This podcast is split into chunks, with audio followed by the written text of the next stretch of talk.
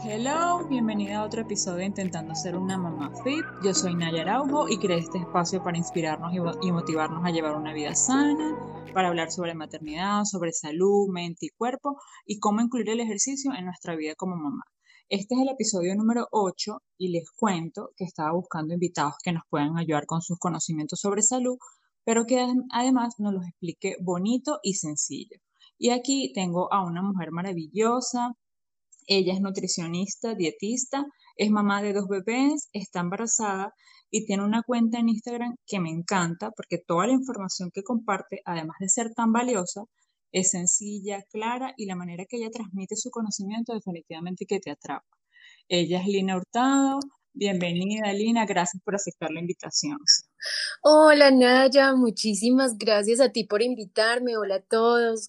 Les mando un abrazo desde aquí. Qué bueno estar en esta, tener esta oportunidad de conectarme con ustedes más directamente y obviamente de tener el honor de haber sido invitada a este podcast. Ay, qué bueno. Bueno, Lina, cuéntanos un poquito, un poquito sobre ti. Bueno, eh, como Naya les, les dijo, soy nutricionista y dietista, graduada de la universidad, estudié pues el pregrado, eh, soy una mamá de dos niños, Orom, que es la niña, tiene 11 mesecitos y Justin tiene 28 meses, él es el niño. Y estoy embarazada de cuatro mesecitos. Entonces ya se imaginarán la locura de vida que tengo, pero aún así siempre he hecho ejercicio desde antes de quedar embarazada por primera vez, me propuse un día, voy a hacer ejercicio, entonces eso es lo que yo les transmito en mi cuenta, es una cuenta muy variada.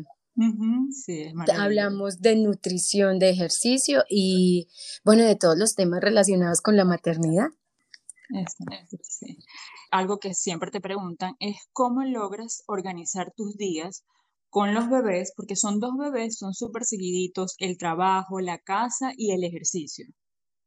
Bueno, la verdad que me acuerdo que desde el primer embarazo y desde que tuve a Justin, sufría muchísimo con el tiempo. Me sentía que no me daba el tiempo, me sentía mal durante el día porque a veces no podía, no podía cumplir con todas las cosas. Pero desde que quedé embarazada de la segunda bebé de oro, yo dije, no más, o sea, me voy a soltar de todo esto y voy a empezar a priorizar. O sea, fue en el segundo embarazo, imagínate. Exacto, sí, porque las mujeres nos castigamos muchísimo por todo, o sea, somos unas cuadriculadas. Entonces, tiene uno que soltarse. Así que mi, mi filosofía es como priorizar lo que me hace feliz a mí, obviamente el bienestar de los niños y el bienestar pues de mi esposo, de la familia como tal, pero también siempre sacar el espacio para el ejercicio y para una vida saludable. Si tengo que dejar de barrer o de trapear y pedir ayuda, lo hago con tal de hacer otras cosas que son, digamos que más valiosas para mí. Claro, más importantes, sí, total. Eso, eso que acabas de decir es importante porque es que a veces, como tú dices, como mujer nos estresamos por la cocina, porque el piso está sucio y a veces a mí también me pasa, o sea, a veces yo digo, o hago ejercicio o friego todo lo que tengo aquí. Entonces digo como que, bueno, no, no me queda otra. Hoy voy a hacer ejercicio y luego veo cómo hago eso. Y es lo que tú dices, es como poner eso en prioridad, qué es lo más importante para ti. Sí, y bueno, y también con los horarios, no soy para nada cuadriculada con los horarios, o sea, trato de que si por ejemplo los niños se durmieron la siesta a las 5 de la tarde, que muchas veces se coinciden y duermen los dos la siesta, entonces yo aprovecho y bajo y hago ejercicio. Y ah, hago mis rutinas, lo bueno es que son muy corticas, están todas en YouTube, pueden pasarse por el canal si quieren. Y allá van a ver que son rutinas cortas, cortas, muy amigables con el espacio y no necesitan equipo. Entonces, todo eso ayuda muchísimo a las a nosotras que mantenemos tan ocupadas y no tenemos como la posibilidad de ir a un gimnasio. Yo estuve viendo tu canal de YouTube, yo me suscribí y tienes un montón de videos, de rutinas, de recetas, tienes temas súper importantes, de verdad me encantó. Muchas gracias. Ah, hablando de esto, ¿cómo haces como para motivarte? ¿Cómo haces para decir, eh, tengo que hacer ejercicio o cómo haces para hacerlo todos los días para que esté presente? Sabes que es una cosa como acumulativa, es como un círculo. Esta vez un círculo muy positivo.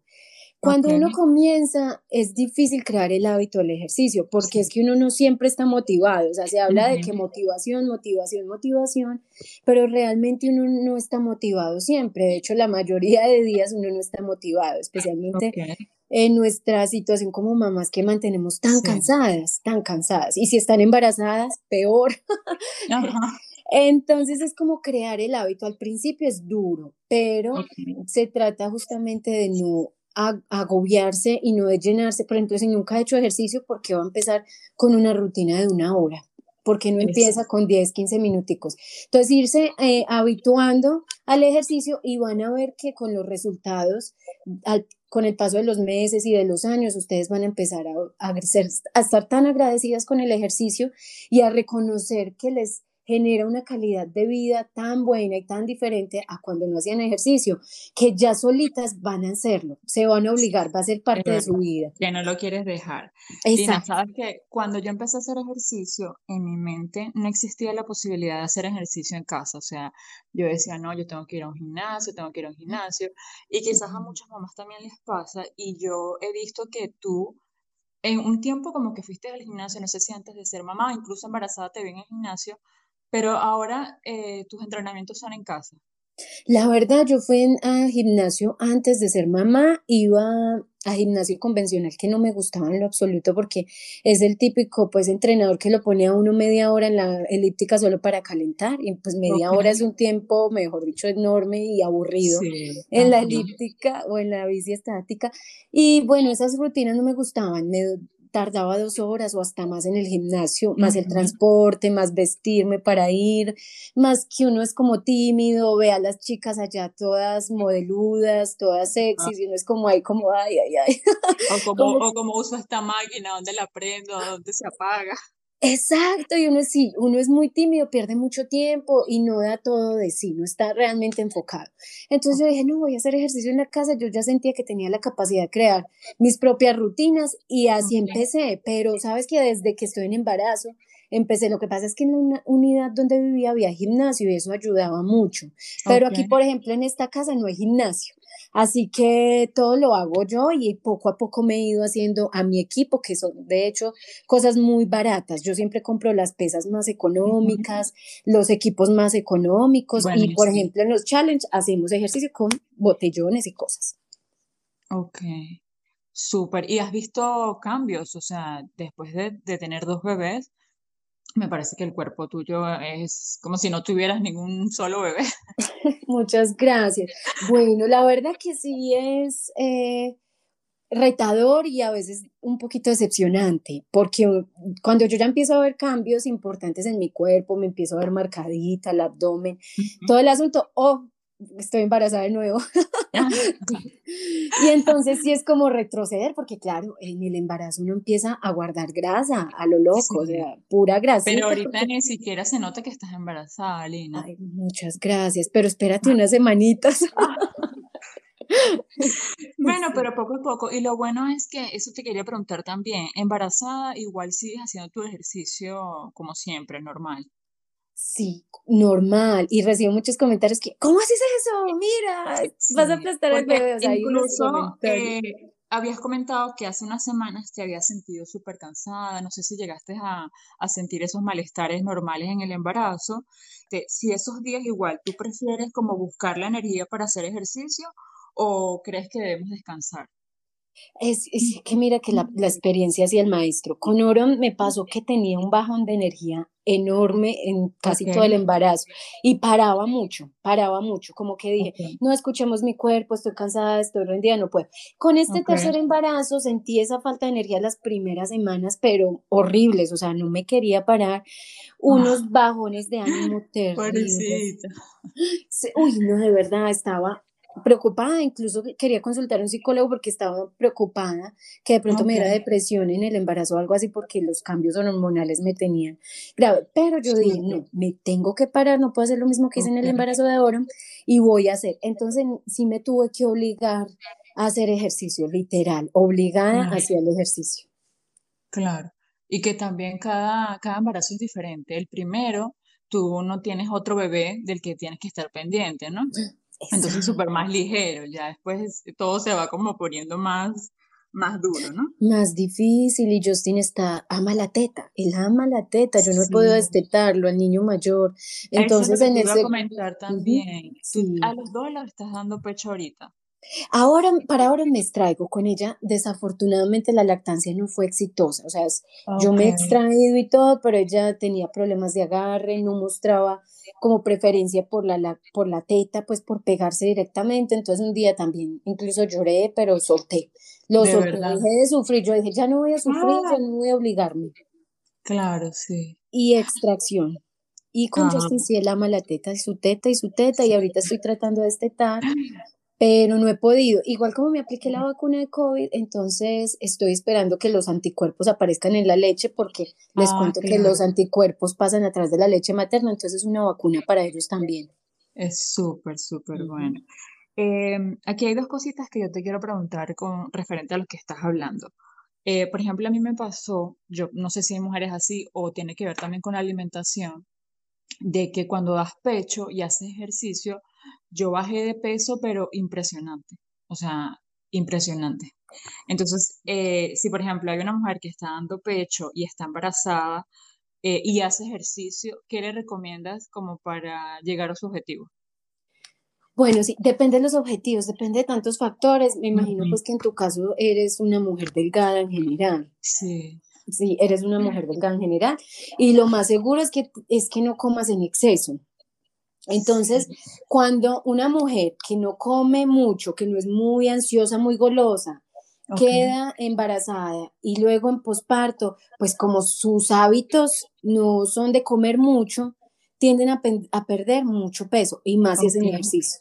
Porque sí, recuerden que durante la lactancia hay un gasto extra de calorías, aproximadamente 500 calorías diarias. Entonces, claro, si ya no comen mucho, están gastando esas 500 calorías para producir la leche materna y mm, encima están aumentando su gasto calórico con ejercicio, porque eso es lo que hace el ejercicio, aumenta el gasto calórico. Entonces, imagínense el déficit calórico que se va a producir y eso a su vez va a llevar a que pierdan peso. Es, es claro, muy común que le pase a muchas mujeres sí, esa situación. Y también es común que otras mujeres que son muy ansiosas ya de por sí, que tienen, digamos, unos kilitos extra, o por ejemplo en mi caso que yo soy una persona ansiosa, me gusta mucho comer, y cuando estoy lactando, pues no pierdo tanto peso porque como mucho. Entonces, ok, mira que ahí se compensa. Es, claro, definitivamente esto es un, un balance. sí, es un balance. Ujú, Ah, algo de lo que constantemente Lina habla en sus redes sociales es sobre las calorías. ¿Por qué son tan importantes? ¿Por qué deberíamos tenerlas tan presentes? Ay, es que las calorías no lo son todo, pero sí es lo que define si estamos gorditos o en buen peso o delgados. Nuestro cuerpo necesita las calorías para todas las actividades diarias, es nuestro, nuestra gasolina, literalmente. Pero cuando tenemos un exceso de esa gasolina en, diariamente, eso se va a almacenar como grasa y ahí es donde engordamos. ok, Si comemos, es, digamos, si ponemos la gasolina que necesitamos para las funciones, para el ejercicio, para las actividades, y eso es lo que necesitamos, pues no va a pasar nada, no va a haber un exceso que se almacene como grasa, no vamos a ganar peso, vamos a estarnos en el peso que, que estamos. Y si por el contrario ponemos menos de esas calorías, menos de esa gasolina en nuestro cuerpo, pues nos vamos a adelgazar, porque nuestro cuerpo va a tener que utilizar los depósitos de grasa e incluso tejido muscular para poder usarlas como energía, como calorías para cumplir esas actividades. Entonces, claro que nos vamos a adelgazar. Pero miren que toda la clave está ahí, en un buen balance calórico. ok.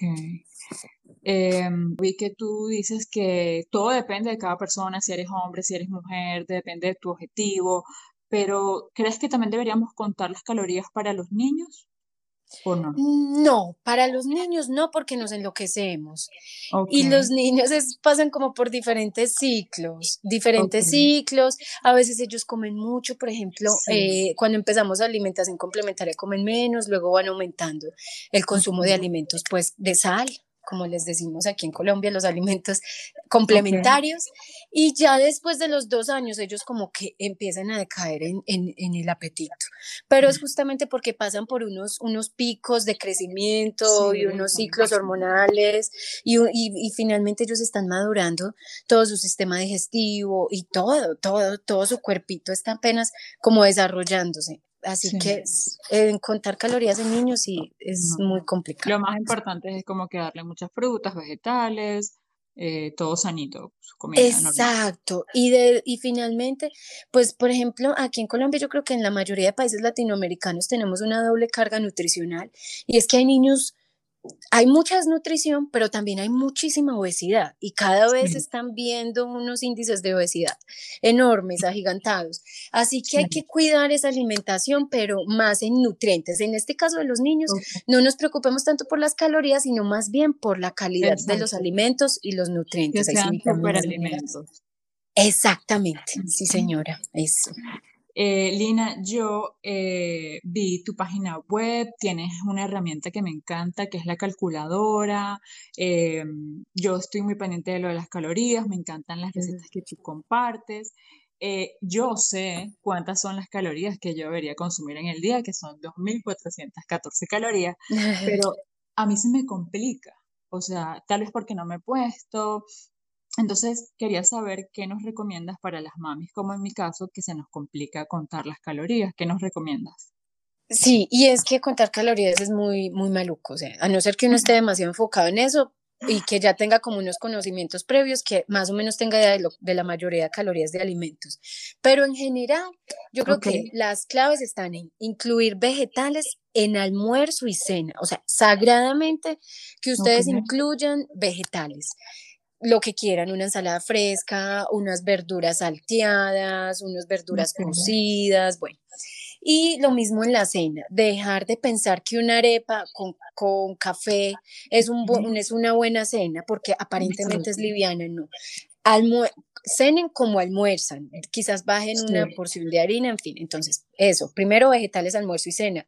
Segundo, dejen de comer alimentos fritos. Los alimentos que están, han pasado por aceite, han sido sumergidos en aceite, tienen muchísimas calorías de la grasa porque uno no se imagina, pues uno como que no le pone la lógica al asunto, pero es que la grasa no se evapora, la grasa se queda ahí en el alimento que nos vamos a comer. Y la grasa es, es muy alta en calorías y esa grasa que pasa por unas temperaturas muy elevadas como una fritura, son muy malas para nuestra salud. Entonces, ningún alimento frito. Y tratar de controlar, pues en el caso de las personas que quieran perder peso, tratar de controlar el consumo de harinas. Pues harinas yo le llamo, bueno, harinas y tubérculos, el arroz, la papa, las pastas, em, los, la papa, la yuca, el ñame, todos estos alimentos son almidones, almidonados, son harinas y son los que más consumimos en las dietas latinoamericanas y son los que nos llevan a ganar peso porque comemos muchos, muchas personas. Entonces, controlar de, De controlarlo más no eliminarlo, ¿no? Exactamente, no satanizarlas porque son, ah, deben hacer parte de nuestra dieta, son, son, nos aportan energía por excelencia, son muy buenas, pero sí controlarlas y no endulzar con azúcar creo que esos tres, esas tres claves ya ayudan un montón. nos ayudan un montón. Sí, nada de azúcar, nada de panela, nada de miel, nada de agave, ni sirope, nada de eso. Endulcen si les hace mucha falta endulzar, con una stevia, por ahí otra, eh, se me olvidó el nombre del otro endulzante que están haciéndole varios estudios y que al parecer tiene buena evidencia de que es muy, muy bueno. Es otro endulzante también no calórico. Voy a investigar un poquito más y les ¿Es cuento. ¿El eritritol? ¿Es? No. No, esos son, esos son alcoholes y no son muy recomendados porque han demostrado afectar la flora intestinal. Yo también estuve leyendo sobre eso. Sí, es que ese es un cuento con la nutrición, es un tema tan amplio que nos podríamos quedar hablando cambiando y hay que mantenerse actualizado. Eh, hablando de esto de, de, los dulces, el azúcar, te quería comentar. Eh, la comida chatarra, los dulces, la soda, ¿crees que debemos olvidarnos de ellos o está bien comerlos cada cierto tiempo? Yo creo que depende de la situación. Yo siempre observo la situación de cada individuo, de cada persona. Si es una persona que viene con el hábito de comer comida rápida prácticamente todos los días, una hamburguesa, que pizza, que así, pues si van a, a, mi consultorio, yo les diría, oh, bueno, bajémoslo poco a poco, porque la idea no es generar esas restricciones tan violentas que hacen que la gente sufra mucho y que no se adhiera a un plan nutricional, que no se adhiera a un cambio de hábitos.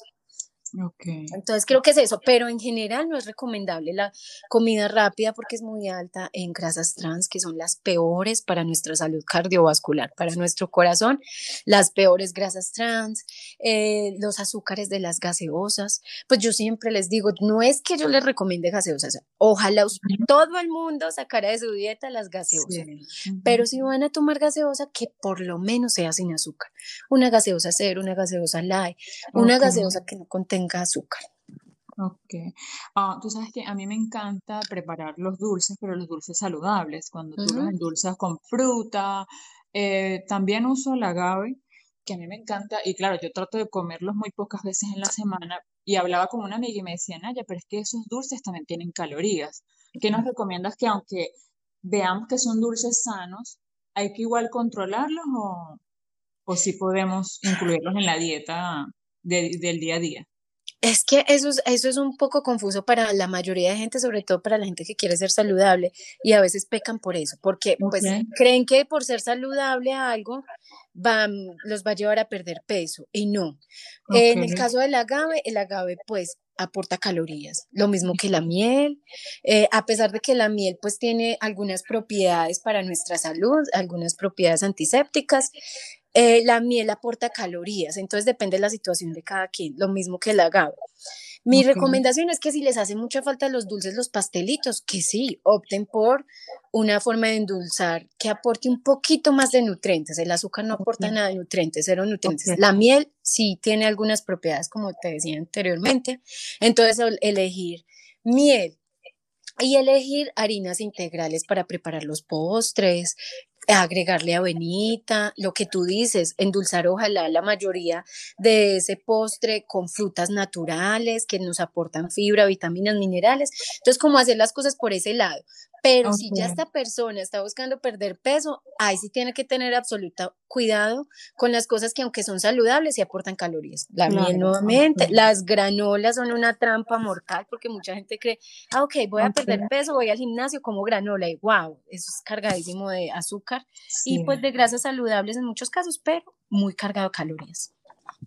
Ok, ¿y qué recomiendas con la granola? ¿Prepararla nosotros mismos o evitarla? Bueno, no, yo preferiría más bien, pero es que la granola, ¿qué tiene? A ver, la, la granola en su mayoría tiene frutos secas, que son pues frutas deshidratadas que, ya pues, lo único que aporta es fructosa, ¿cierto? Tiene de pronto avenita y ya muchas de las granolas son endulzadas con miel o con algo así.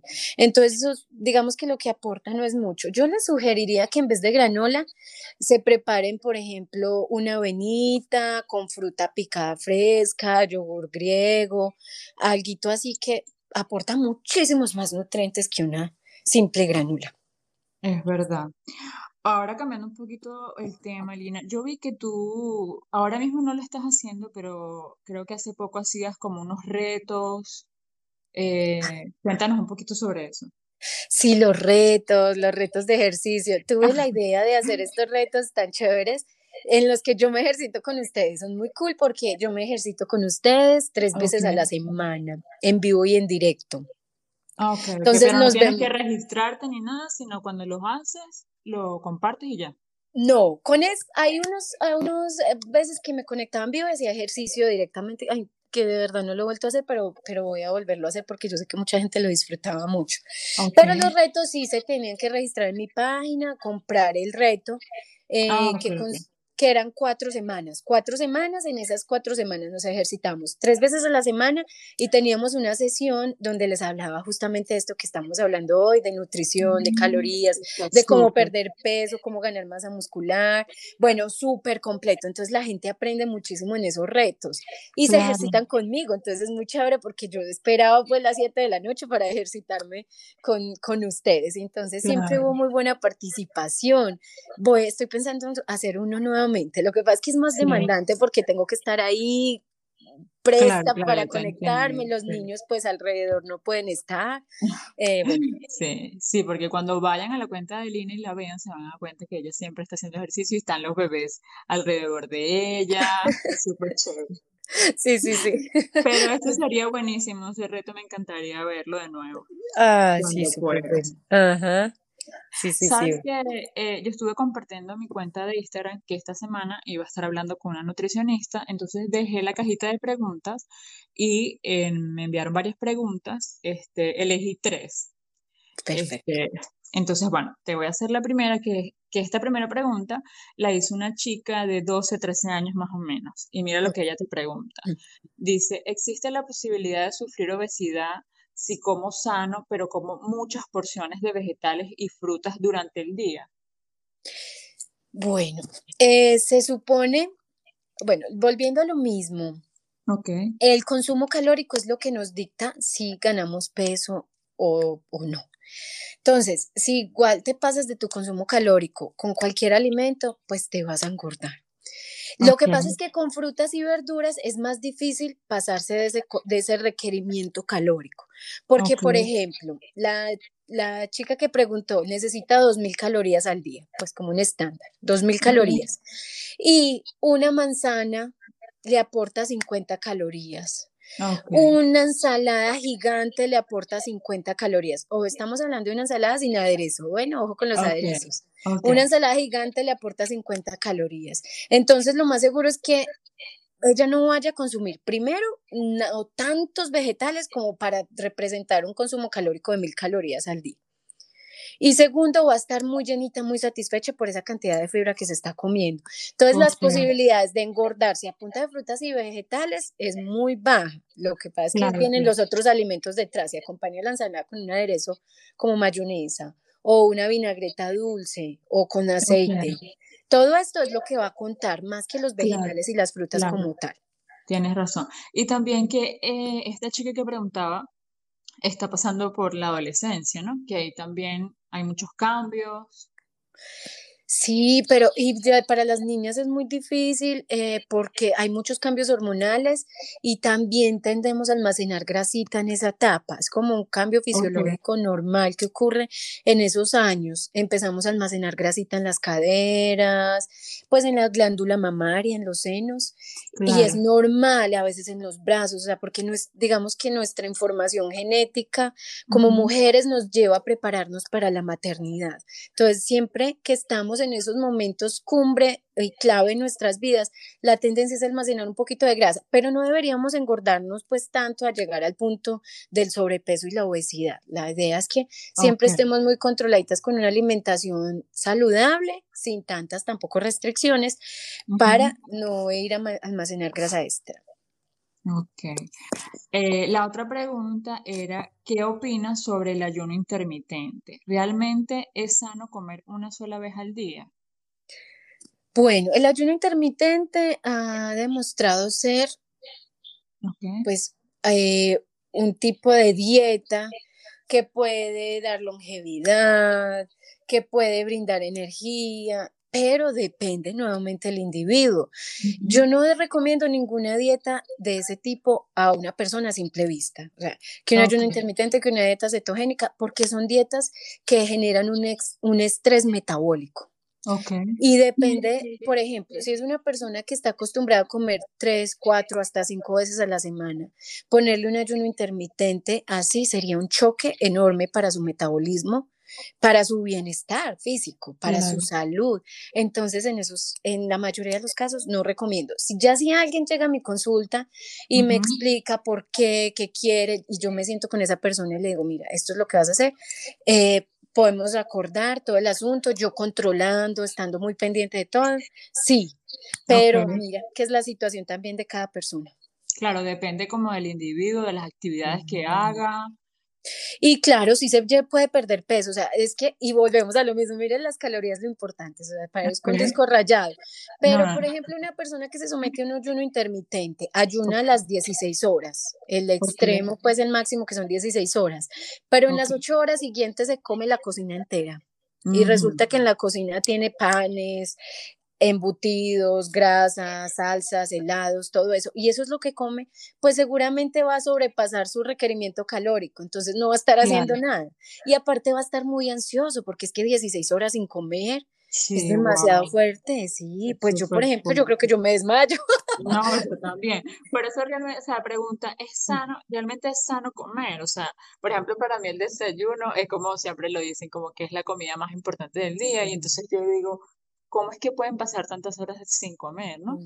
Y sí, exacto. Yo, por, ejemplo, yo a ti, como te voy a decir, ayunas, un ayuno intermitente, o sea, te, te pongo en un estrés metabólico, te desestabilizo completamente, probablemente tu glicemia se va a ver afectada. Entonces, yo creo que son pacientes muy específicos, con problemas que se pueden mejorar con el ayuno intermitente, pero igual hay que entrar a observar todos esos factores. Bueno, pero ya saben que si alguien está interesado en esta dieta, tiene que ser de la mano de un especialista que te pueda acompañar durante toda esta dieta, ¿no?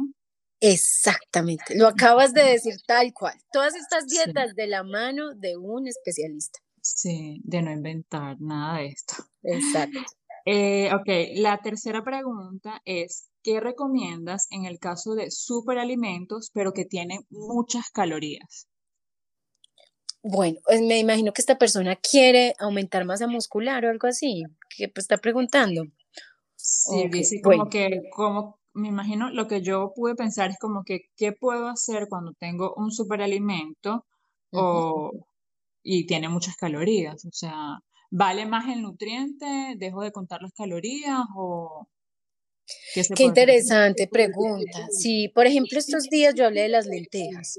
Ok. Un las lentejas. Yo lo vi, yo lo vi. Y las lentejas y los granos en general son altos en calorías, pues si uno se come una porción de más de un cucharón, es bastante representativo en nuestro consumo calórico, pero también aportan muchísima fibra y muchas vitaminas y minerales.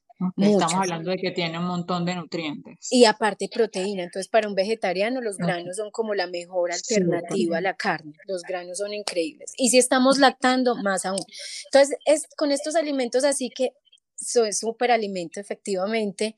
Si uno quiere perder peso, entonces hay que tener cosas con la porción. Creo que la clave está en la porción, en el manejo de la porción y de acompañar esos alimentos altos en calorías, pero que son tan saludables, con verduras. Muchas verduras que, como les decía anteriormente, tienen un contenido calórico bajo y nos aportan saciedad porque contienen mucha fibra. Entonces, por ejemplo, se van a comer sus lentejas, entonces cómanselas con una, si ojalá no le echen arroz, ni papa, ni plátano. Porque estamos acostumbrados.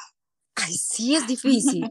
y bueno, en el peor de los casos, pues que no podemos dejar el arrocito, midan las cuatro o cinco cucharadas máximo de arroz y una buena ensalada. Ustedes van a quedar perfectos. Y ya, por ejemplo, en el caso de los, de los frutos secos, frutos secos como el maní, las almendras, los pistachos, todos estos son grasas saludables, pero son sumamente calóricos, son altísimos en calorías porque son ricos en grasas saludables. Entonces la porción, una cucharada sopera para las personas que quieran mantener su peso e incluso perder peso. Si ustedes se comentó el paquete de maní, pues ahí sí se van a estar comiendo bastantes, bastantes calorías y probablemente van a sabotear su, su, plan de perder peso. Pero es simplemente porción. Exacto, es como que igual vas a seguir comiendo tus superalimentos, no los vas a dejar, solo que hay que estar como que midiendo y, y estar pendiente de la porción, ¿no? Exacto. Lo bueno de los superalimentos es que en su mayoría son muy saciantes, muy saciantes. y ayudan muchísimo sí, a no picar tanto en el día. Tengo otra pregunta aquí que creo que nos da chance de hacerla, que nos preguntaban, era, bueno, te preguntaban acerca de las dietas veganas, que si eran saludables o, o seguras. En estas dietas veganas y vegetarianas, si se hacen por convicción, hay que de verdad hacer que el paciente o la persona vea realmente con claridad lo que esto implica. La nutrición es parte fundamental, es un pilar fundamental de una buena salud. ¿Qué es lo que yo veo eh, con estas dietas, cuando la gente emprende una dieta de este tipo, que no se comprometen realmente a todo lo que yo conllevo. Entonces, una persona vegana tiene que estar preparada para cocinar y dedicar mucho tiempo a la cocina. Porque tienen que ser muy creativos para los sabores, para generar menús variados durante la semana, para tener variedad también en alimentos, porque obviamente ya se o sea, se cierra una ventana enorme de alimentos, enorme. Entonces muchos vegetales frutos secos, por ejemplo, en, la dieta colombiana uno casi nunca incluye frutos secos, pero un vegano sí o sí se los tiene que comer. Y también granos, muchos granos, ¿no? Exacto, todos los días granos, al, al almuerzo, a la cena. Y hay unas, unas vitaminas que no están incluidas en alimentos vegetales, de origen vegetal, solamente en origen, alimentos de origen animal, como es, por ejemplo, la vitamina B12. Entonces, la vitamina B12 Súper importante. Uy, sí, porque puede llevar a problemas neurológicos irreversibles. Entonces, un vegano se tiene que suplementar con vitamina B12 y estar observando mucho esa ingesta de diferentes alimentos. Incluso a los vegetarianos se les recomienda que también ingieran vitamina B12 y estar muy pendientes de su masa muscular, de su, de su composición corporal, porque se tiene la tendencia a perder mucha de esa masa muscular. Y si está haciendo ejercicio, pues también estar muy pendiente de consumir su proteína de soya, su proteína de arveja o cualquier proteína de fuente vegetal. Ok, una persona que va a hacer una dieta vegana igual debería ir a un especialista y estar constantemente chequeándose, ¿no? Exactamente. Tú pones la, parte técnica, sí, señorita. no, porque está bien lo que dices, pero también como dejarlo claro, porque es que pones en riesgo tu salud, ¿no? Eh, Entonces... sí, sí, sí, sí. Sí, ya se ha visto que mucha gente de verdad está desnutrida, grave, incluso se han visto casos de padres que que son veganos y quieren que sus hijos sean veganos, niños en pleno crecimiento y, han habido consecuencias mortales. Así que hay que ser muy responsables con esas decisiones en cuanto a nuestras, nuestra nutrición. Y que luego también a veces toca ir a un psicólogo que te ayude porque ya después cuando ya no quieres comer carne, porque ya ves el sufrimiento del animal, entonces ya eso te trae más problemas también, ¿no? Ay, ah, exacto, sí, es que eso es un conglomerado de cosas ahí atrás de, una decisión de eh, estas. Bueno, cambiando un poquito el tema de, de, hablando, a mí me encanta motivar a las mamás, eh, Lina, me encanta que cuando somos mamás y tenemos nuestros hijos, siempre digo que no te olvides de ti, de que te dediques un poco de tiempo para ti y mm, ¿qué le recomiendas a las mamás que eh, tuvieron un bebé hace poco? Porque yo vi que montaste un video de una rutina cortica en la que decías que si acabas de tener un bebé podías hacer ejercicio depende de cómo te sintieras, ¿no? Entonces, como que, ¿qué les recomiendas para empezar a hacer ejercicio? Bueno, yo les recomiendo que primero se emocionen, se alegren, que se agradezcan a su a sí mismas, a su cuerpo, por todo el trabajo que acaban de pasar. Yo siempre hasta me conmuevo cuando les digo esto porque, ay, las mujeres nos castigamos, nos damos tan duro y, y tener un bebé, pasar por este periodo del embarazo, luego sufrir el dolor de tenerlo, luego el dolor de la lactancia, lo que genera todo esto. Entonces, darnos, primero agradecernos, segundo, pensar que podemos vernos como queremos. Podemos, podemos lograrlo. Y empezar suavecito, con cosas de bajo impacto. Por ejemplo, ahí en mi canal de YouTube hay una rutina para perezosos. Yo le puse rutina para ah. perezosos porque es acostada esa acostada. Entonces, ese tipo de rutinas, mover las piernas un poquito, mover los brazos, Ahí uno no cree, pero está trabajando oblicuos, está trabajando abdomen suavecito, está movilizando pues la sangre, está de verdad que está estimulando los músculos. Entonces empiecen suavecito, ejercicios de bajo impacto y poco a poco, a medida que su cuerpito se los va permitiendo, van aumentando cargas, ya va, lo hacen con botellas, con una libra de arroz, un kilo de arroz, pero vayan escuchando su cuerpo y empiecen suavecito con cosas de bajo impacto. Ok. Eh, si, por ejemplo, tuvieron cesárea, ¿deben esperar un tiempo más largo o...? Bueno, la verdad que yo creía eso, pero realmente la preocupación con la cesárea es los puntos, son los puntos y que pues estén cerradas todas esas capas que se abren cuando se realiza una, una cirugía de este tipo. Pero más o menos tarda 10 días en que los puntos estén sanitos, pero en, en, general en cesárea mi recomendación es que esperen por lo menos cuatro semanitas, cuatro semanitas para empezar a moverse, hacer caminaticas, todo. Sin embargo, miren que muchas veces es mayor la preocupación de un, que se formen trombos o algo así de estar acostado todo el día. Así que a medida que su cuerpo se los vaya permitiendo, hacer unas caminatas y buscar en mi canal esos ejercicios también. Pero realmente que los tiempos son muy parecidos porque es que se sufre lo mismo. O sea, se cree que la cesárea, eh, por lo que es una cirugía, es más difícil, pero lo que les digo, esos puntos se sanan rápido y ya lo que queda es lo mismo que en un parto por vía vaginal. El, el piso pélvico que hay que cuidarlo porque queda muy afectado eh, a veces, la diástasis abdominal, que los músculos, pues son los músculos del abdomen que quedan abiertos, obviamente, por la, el crecimiento del útero del bebé. Entonces quedan abiertos. Entonces, mira que son los mismos cuidados, tanto en parto por cesárea como parto por vía vaginal. Ok, ok, me parece chévere. Eh, yo creo que el, el ejercicio definitivamente nos cambia la vida. Por ejemplo, si una mamá está en casa, como era mi caso, eh, hacer ejercicio aquí en la casa me, me motivaba, me, me hacía cambiarme de ropa, me arreglaba y luego hacer ejercicio me sentía súper bien. ¿Tú qué crees que en ti ha cambiado? Porque incluso vi unas fotos súper impactantes de tu segundo parto eh, en el que decías que el ejercicio había sido muy importante para ti. Definitivamente, Naya, el ejercicio, pues es que nos prepara para, para un parto. Yo, de, yo sí estoy segurísima que cuando no estamos en buena forma, no hacemos ejercicio, el parto es mucho más difícil porque es que es, un es una maratón. Un parto es una maratón, implica un muy buen estado físico. Si tenemos, digamos que unos músculos bien tonificados, unas piernas tonificadas, hemos trabajado el abdomen durante antes y durante el embarazo, hemos trabajado todo el core, que es toda la zona central, el embarazo sea el embarazo, sí, el embarazo y el parto se hacen mucho más llevaderos, mucho más sencillos.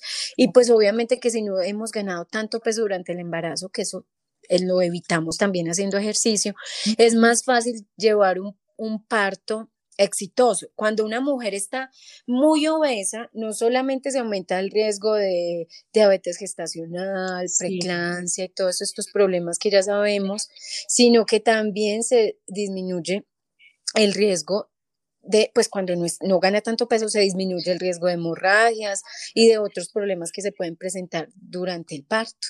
Entonces, claro, el ejercicio es un salvador para todas. Y cuando estamos embarazadas, lo mejor es olvidarnos de que estamos comiendo por dos, de que no podemos. Este, eh, recordar que si estamos sanas, nuestro bebé también va a estar sano y, tenerlo siempre presente. Claro, y realmente es que el consumo calórico durante el embarazo no aumenta mucho. El primer, el primer trimestre no hay que comer calorías extras. Okay. De hecho, en el primer trimestre hasta se pierde peso, pues por las náuseas y todo. No se recomienda ganar peso en el primer trimestre. Ya a partir del segundo trimestre el, consumo calórico sí debe aumentar un poquito, 200, 250 calorías, depende pues el, em, el embarazo y cómo empezaron su embarazo, si con sobrepeso, bajo peso o peso normal.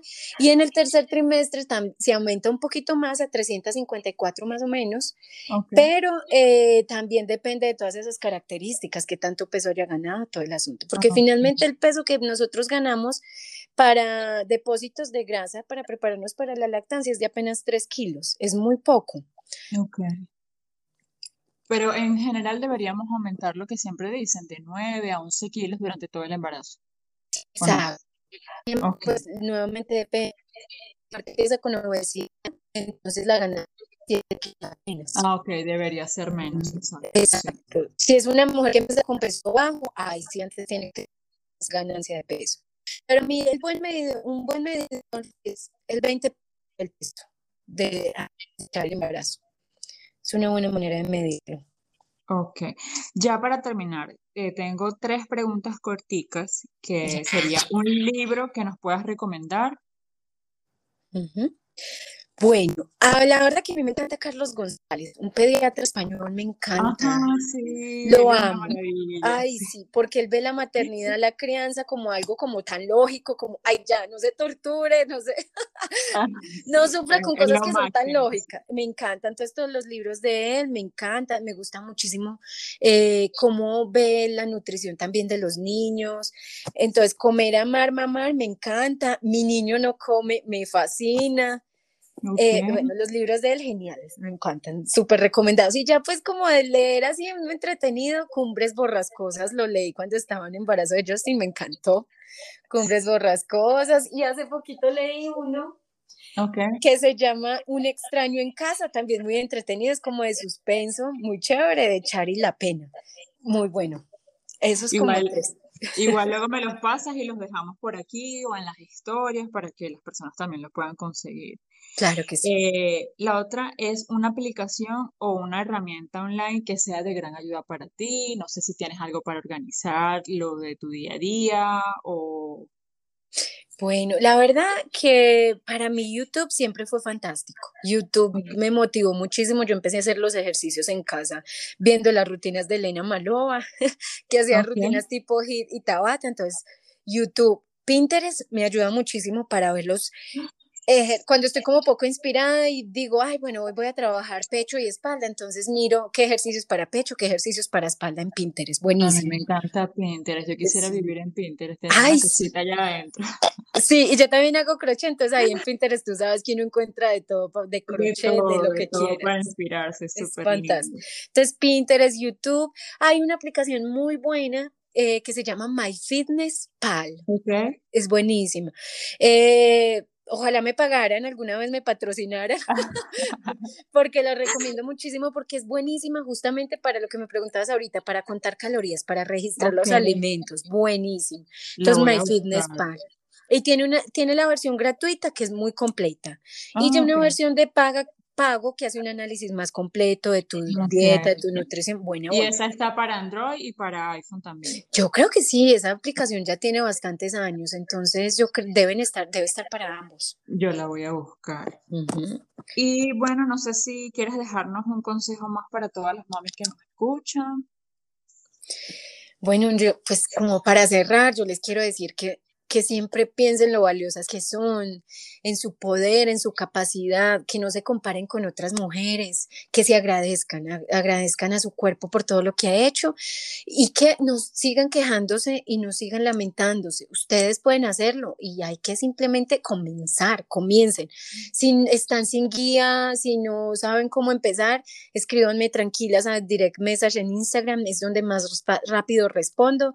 Yo por ahí les digo cómo empezar, les mando las rutinas desde mi canal de YouTube de que cómo pueden, sí, cómo pueden iniciar esta vida más saludable, porque no esperen tampoco empezar como una chica super fit y estar super fit al año. No, esto es un proceso que tarda mucho tiempo y uno no puede ser tampoco tan exigente. Cada situación es diferente y de acuerdo a lo que damos y del empeño que le ponemos son los resultados.